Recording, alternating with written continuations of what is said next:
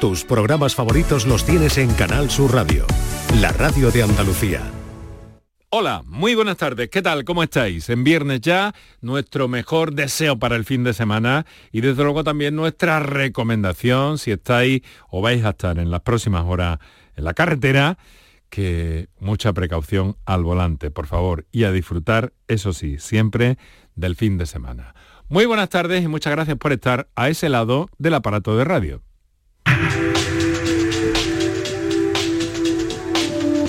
Canal Sur Radio te cuida. Por tu salud. Por tu salud con Enrique Jesús Moreno.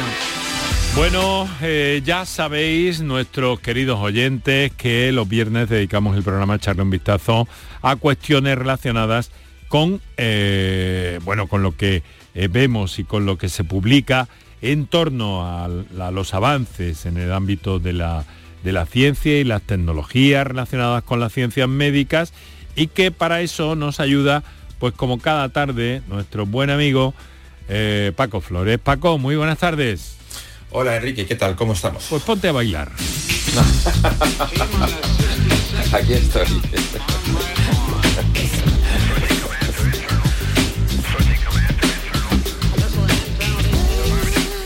Tenemos en nuestro recorrido hoy que empezamos un día más por una de ratones, ¿no, Paco? Una nueva posible, una nueva posible diana terapéutica para el dolor neuropático, que es una de eh, de los problemas más acuciantes eh, que hay en este en este ámbito, en el ámbito del dolor, ¿no? Sí, el dolor neuropático, recordamos Enrique, ya lo hemos hablado aquí algunas veces, se define como un dolor crónico secundario a una lesión o a una enfermedad que afecta al sistema somatosensorial y de momento es muy difícil de tratar, como has dicho, y no hay buenas soluciones. Ahora los investigadores del Departamento de Anestesiología y Medicina Perioperatoria de la Universidad de Alabama en Estados Unidos han descubierto en estudios con ratones el mecanismo fisiopatológico que inicia, transiciona y mantiene el dolor neuropático y por consiguiente, al tener controlado todo el proceso, pueden tener una posible diana terapéutica, según publica la revista Neuron esta semana. Bueno, desde luego los avances cada vez más impresionantes. A mí me gusta destacar, Paco, ya sabes que lo hago con, eh, pues bueno, con frecuencia, que que en fin, que cuando todo esto eclosione y den la cara eh, en forma favorable absolutamente todas las investigaciones que hay en marcha, desde luego vamos a vivir casi casi en otro mundo. Bueno, y eso que no he adelantado todavía, por cierto, eh, nos hemos dicho a nuestros oyentes que en la segunda parte del programa pues vamos a tener un tema ciertamente importante también y relacionado en este caso con la nutrición oncológica en Andalucía.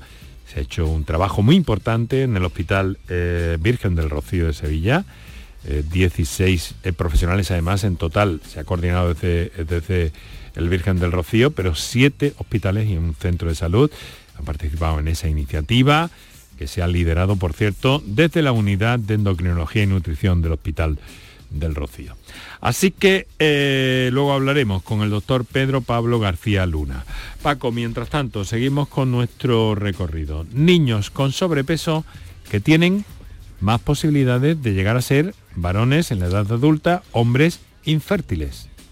Sí, eh, Enrique, la infertilidad lastra tanto la salud psicológica como la vida económica y social de las personas en edad fértil. Se estima que cada miembro de la pareja contribuye en un 50% a los problemas de infertilidad. Ahora, investigadores de la Universidad de Catania, en Sicilia, eh, realizaron un estudio en niños y adolescentes de 2 a 18 años y han descubierto que los niños con peso normal tenían un volumen testicular entre una y dos veces mayor que los que tenían sobrepeso u obesidad en la edad preadolescente.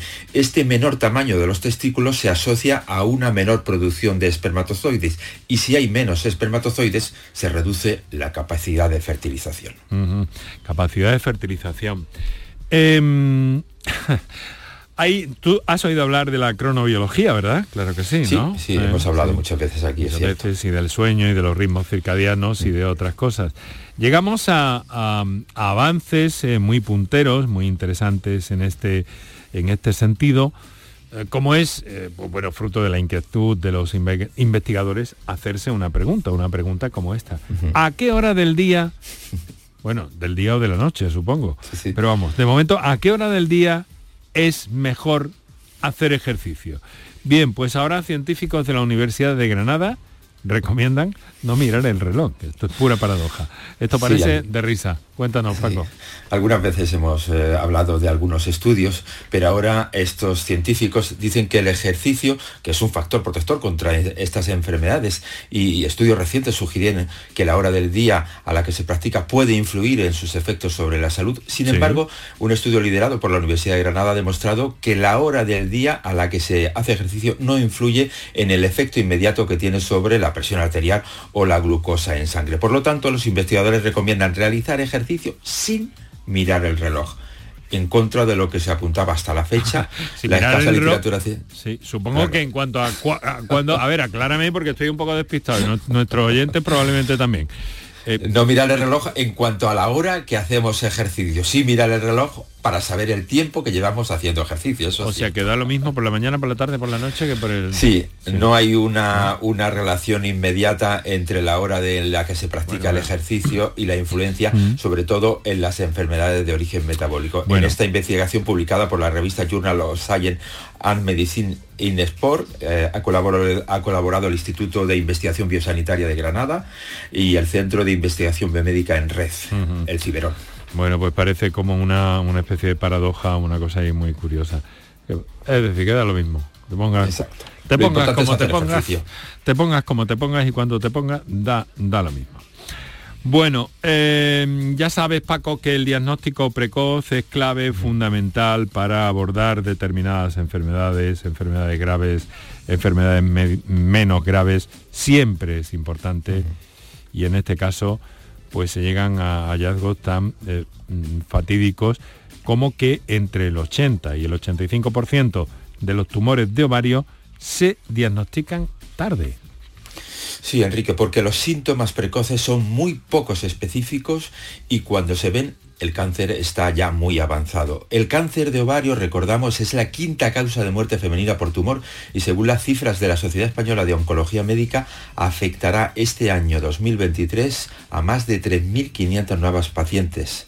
Uno de los motivos de esta virulencia es que, eh, como decías, entre el 80 y el 85% de los casos se diagnostica ya en una base avanzada. Por ello, el principal consejo de esta sociedad científica dirigido a las mujeres es que cuando eh, puedan estar notando síntomas como dolores abdominales intensos y frecuentes, que sepan que este tumor existe y que no dejen pasar más de cuatro meses desde que no notan las molestias hasta que hayan consultado a un especialista. Bueno, un especialista de familia que puede ser quien nos dé eh, primero una referencia de cómo están las cosas.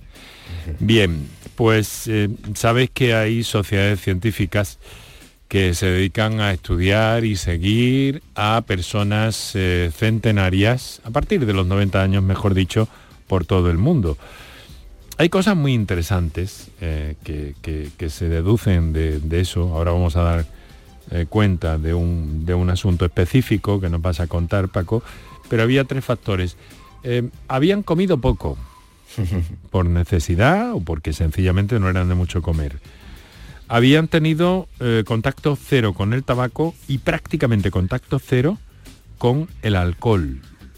Y ahora se confirma desde otro ámbito, desde Estados Unidos, que comer menos retrasa el envejecimiento. Sí, realmente no saben la causa exacta por qué se produce este proceso, pero un estudio realizado en la Facultad de Salud Pública Melman de la Universidad de la Ciudad de Nueva York revela que reducir el consumo de calorías, aunque sea un 12%, cambia nuestra trayectoria de vida. Según la investigación, los investigadores encontraron que una dieta con restricción de calorías tenía unos beneficios sustanciales para la salud, lo que incluía un retraso del envejecimiento. En concreto, la conclusión principal de nuestro estudio, del estudio que se ha realizado, es que es posible ralentizar el ritmo del envejecimiento biológico y que tal vez sea posible lograr una ralentización mediante una modificación del estilo de vida y de la conducta. Bueno, pues sí, hay que revisarse, ¿eh? hay, que, hay que revisar tantas y tantas cosas. Bueno, pues eh, hasta aquí el repaso de algunos asuntos destacados en, en el ámbito de la salud y la investigación científica y enseguida entramos en ese interesante tema para conocer el valor de eh, la nutrición en personas con eh, complicaciones oncológicas, con cánceres, nutrición oncológica.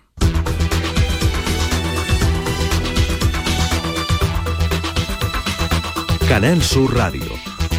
Por tu salud. Muy bien, pues como les hemos eh, adelantado al principio del programa, les vamos a hablar de la experiencia de un grupo de especialistas andaluces que han creado el proyecto NOA, Nutrición Oncológica en Andalucía, cuyo objetivo es mejorar la nutrición del paciente oncológico. Un total de 16 profesionales de 7 hospitales y un centro de salud participan en esta iniciativa, que está liderada desde la Unidad de Endocrinología y Nutrición del Hospital Universitario Virgen del Rocío, en concreto por el doctor Pedro Pablo García Luna, responsable de la Unidad de Nutrición Clínica y Obesidad Mórbida de este hospital hispalense. Eh, doctor, muy buenas tardes y muchas gracias por atendernos. Hola, buenas tardes. Bueno, eh, ya sabe que nos acompaña Paco Flores y que cada tarde de viernes en este, en este encuentro nos hace llegar eh, el perfil, en este caso, de nuestro invitado, que es usted hoy. Paco, Paco Flores, cuando quieras. Pues Enrique, al doctor que tenemos esa tarde le tengo mucho cariño porque con él hice la primera rueda de prensa de mi vida en temas de salud en Sevilla hace 20 años. Es un prestigioso especialista en endocrinología y nutrición, licenciado y doctorado en medicina por la Universidad de Córdoba, responsable de la Unidad de Nutrición Clínica y Obesidad Movida del Hospital Virgen de Rocío, presidente de la Sociedad Andaluza de Nutrición Clínica y Dietética. En la actualidad cuenta su labor docente e investigadora en la Universidad de Sevilla dentro de los campos de nutrición clínica, dietética y metabolismo y dentro de ellos en aspectos relacionados con la nutrición eh, química para pacientes oncológicos, el envejecimiento y la obesidad. Doctor, muchas gracias, insisto, por acompañarnos. Dígame una cosa, ¿no? Eh, ¿Cuál es el, un poco la, razón de ser o el punto de partida de este trabajo? ¿Por qué o el porqué de la necesidad de su puesta en marcha? Sí, eh, bueno, muchas gracias por permitirnos a los clínicos que hablemos de una manera distendida a nuestra población eh, como sabemos, el cáncer, la enfermedad oncológica, es muy prevalente en la actualidad. Es una de las causas principales de mortalidad y también de sufrimiento y, de gasto eh, de energía y económico. Sabemos, todos sabemos, los tenemos familiares, eh, cercanos, todos, que cuando un paciente oncológico empieza a luchar contra la enfermedad, aparece con gran frecuencia anorexia, pérdida de apetito, pérdida de peso, alteraciones eh, en la alimentación y esto lleva a desnutrición. Por ser rápido, la desnutrición en todas las facetas de nuestra vida, mejor dicho, de nuestra enfermedad, eh, va a provocar eh, aumento de, de molestias, de problemas de enfermedad asociada y de mortalidad. Pues bien, sabemos que la desnutrición causa eh, mucho eh, dolor y mucho retraso en los tratamientos oncológicos, por lo tanto, si la enfermedad oncológica es muy frecuente y la desnutrición a su vez empeora el pronóstico, debemos de tratarla, debemos de diagnosticarlo lo antes posible, la desnutrición relacionada con la enfermedad oncológica, para ponerle tratamiento lo antes posible. Esta es la base del por qué decidimos eh, que si la desnutrición era tan frecuente y la enfermedad oncológica tan, tanto, ¿cómo podíamos mejorarla?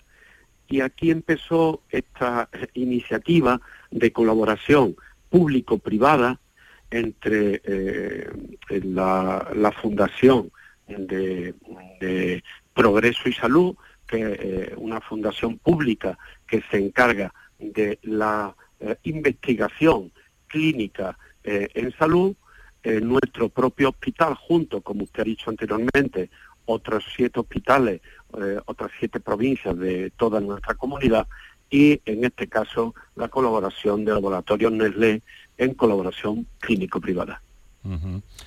Paco. Doctor, ¿en qué fase se encuentra, en qué fase se encuentra y cuáles son los logros alcanzados hasta la fecha en este, en este proyecto? Pues eh, eh, en principio la primera fase fue eh, investigar dónde había posibles áreas de mejora en todos los niveles, tanto en atención primaria como cuando el paciente está en las consultas de oncología o cuando está ingresado en camas de cirugía para intervenirse de un tumor o cuando está recibiendo radioterapia. Es decir, en cada una de las fases de previo al diagnóstico, cuando ya se está tratando para curarse de su enfermedad oncológica o después en el seguimiento de la enfermedad. Pues bien, vimos que había eh, muchas áreas de mejora, concretamente unas 26 áreas de mejora eh, fueron las que entre eh, reuniones que tuvimos, tanto virtuales como presenciales, médicos radioterapeutas, médicos de nutrición, enfermeras de enlace, enfermeras de radioterapia y asociaciones de pacientes. Todo ello, después de muchas reuniones, estas 26 áreas de mejora eh, las analizamos y dijimos, bueno, vamos a ir mejorando aquellas que sean más factibles, de mejora en menos tiempo y que creen más oportunidad de bienestar para nuestros pacientes. De esas 26 áreas de mejora, le hablo sencillamente para no aburrir a nuestra audiencia, seleccionamos cuatro áreas. Y esas áreas ya en una fase 3, en la última fase del proyecto NOA, son las que se han estudiado en tres hospitales específicos de Andalucía. En el Hospital Regional de Málaga, en el Hospital Virgen Macarena y en nuestro propio Hospital Virgen de Rocío. Pues bien, esas cuatro áreas de mejora, dichas de una manera muy sencilla, era averiguar cómo un cribado nutricional en pacientes oncológicos se podía mejorar. Es decir, que yo le pueda decir a mi paciente lo antes posible que se está desnutriendo mm. para poderlo alimentar adecuadamente lo antes posible. Segundo, ¿cómo podemos aumentar la presencia de especialistas en nutrición en los comités de tumores donde se analizan cada uno de los tumores que tienen los pacientes? Para ver si se da radioterapia, para ver si se da quimioterapia, para ver si se interviene, pues bien, para ver también cómo mejorar la nutrición en cada una de estas fases. Y la tercera fase que decidimos estudiar era mejorar la coordinación entre servicios de oncología y servicios de nutrición. Estas tres facetas que parecen muy simples se, se han logrado implementar, mejorar, aumentar su eficacia en los tres hospitales que dije anteriormente. ¿Cómo? A base de ilusión, a base de conversaciones, a base de esfuerzo, de enfermería, de nutrición, de, eh, de facultativos de oncología. Y en los tres hospitales se consiguió hacer ese cribado nutricional, es decir, ver cómo de pronto, cuánto podemos mejorar el diagnóstico de desnutrición en nuestros pacientes, cómo se aumentó la participación en los comités de tumores, que llegó en algunos lugares desde el 0% hasta el 80%, y mejorar la coordinación en todos los servicios. En definitiva, estos son herramientas que apenas cuestan dinero, pero sí que cuestan mucho esfuerzo, mucho tiempo y mucha ilusión por parte de los profesionales. Y se mejora claramente a nuestros pacientes. Doctor, eh, dígame una cosa, ¿no? Eh, a partir de este estudio, eh, ¿se están haciendo ya recomendaciones? ¿Cuáles son aproximadamente en líneas generales, que no se nos agote demasiado tiempo en las áreas de oncología de, nuestros hospitales andaluces? ¿Hay que cambiar algunos protocolos? sí, efectivamente. Lo más importante es concienciar que cada especialidad médica es tan grande, tan importante, se desarrolla tanto, que a veces nos olvidamos de hablar nutrición con los urólogos, los cirujanos con el farmacéutico, etcétera. Este eh, eh, esfuerzo por aunar criterios y aunar eh, contacto entre profesionales existe mucho, pero estaba comentando que a veces nos vamos tan rápido en algunos de los aspectos médicos que se nos olvida hablar con otros compañeros. Mm. Por lo tanto, estamos cambiando los protocolos en primer lugar, preguntarle a un paciente cuando está hospitalizado, que en estos tres hospitales que le he comentado, en las áreas de oncología, se hace prácticamente ya en el 100% de los pacientes para identificar lo antes posible cuando está desnutrido o en riesgo de desnutrición un paciente oncológico. Por lo tanto, si yo, si yo actúo rápidamente, prevendré muchísima patología y sufrimiento. Muy bien, pues vamos a mm, vamos a permanecer muy atentos. Gracias y enhorabuena por ese trabajo, eh, doctor, y estamos seguros de que se implementará correctamente en beneficio finalmente de los pacientes y que además eh, estaremos y nos sentiremos todos mucho más y mejor amparados. Eh, doctor, muchísimas gracias por estar con nosotros eh, en torno a este proyecto NOA, esta unidad de endocrinología y nutrición del Virgen del Rocío. y en concreto por el doctor Pedro Pablo García Luna, que nos ha acompañado como responsable de la unidad de nutrición clínica y obesidad mórbida de este hospital. Muchas gracias, doctor, insisto, enhorabuena. Muchas gracias, muchas gracias Canal Sur por permitirme participar. Muy bien, pues lo vamos a dejar aquí por este viernes. Volvemos el lunes en antena y os deseamos lo mejor para el fin de semana. Paco, que vaya bien el fin de semana, ¿eh? Nos oímos. Igualmente, Enrique, un abrazo.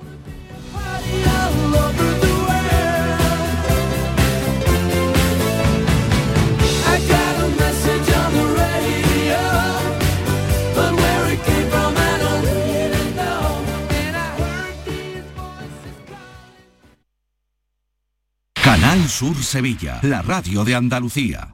Si necesitas recuperarte de una operación de cadera, rodilla o cualquier otro proceso médico, en Vallesol podemos ayudarte. Contamos con profesionales que te ayudarán a recuperarte más rápido y llevarán un estrecho seguimiento de tu evolución. Y todo ello sin desplazamientos innecesarios y por mucho menos de lo que imaginas. Infórmate en el 924 24 25 o en vallesol.es. Vallesol, la residencia que te mereces. Escucha bien lo que te voy a decir. Alégrate, ya no te vas a arrepentir. Yo te voy a ayudar a que puedas ahorrar nuestro petróleo. Ese sol y no lo pueden apagar. Placas fotovoltaicas Dimarsa. Infórmate en el 955 12 13 12 o en dimarsa.es. Bienvenidos a Sacaba. Mil metros de electrodomésticos con primeras marcas. Grupos Whirlpool, Bosch y Electrolux. Gran oferta en lavadoras. Lavadora Indesit desde 199 euros. Y lavadora Whirlpool de 8 kilos desde 299 euros. Y solo hasta fin de existencia. Solo tú y Sacaba. Tu tienda de electrodomésticos en el Polígono Store en calle nivel 23. Sacaba. La enfermera cuida, diagnostica, cura, gestiona, investiga y educa en prevención. Conoce de primera mano las necesidades de los pacientes y sus familias, por lo que debe ser líder en las decisiones que afecten a la salud de las personas. Pregunta su nombre a tu enfermera, siempre te puede ayudar. Excelentísimo Colegio Oficial de Enfermería de Sevilla. Los frigoríficos del ahorro, los frigoríficos Nevir. Selección de frío o congelador, motor inverter para bajo consumo, enfriamiento rápido, silenciosos. Sí, sí, frigoríficos Nevir. En blanco o inox, puertas reversibles. Ya lo hemos dicho, somos los frigoríficos del ahorro. Nevir, en las mejores tiendas. El resumen de la jornada con la última hora del deporte, la economía y el análisis lo tienes en el Mirador de Andalucía. De lunes a viernes desde las 7 de la tarde con Natalia Barnés. Más Andalucía, más Canal Sur Radio. En Canal Sur Radio tienes toda Andalucía. Canal Sur Radio. La radio de Andalucía.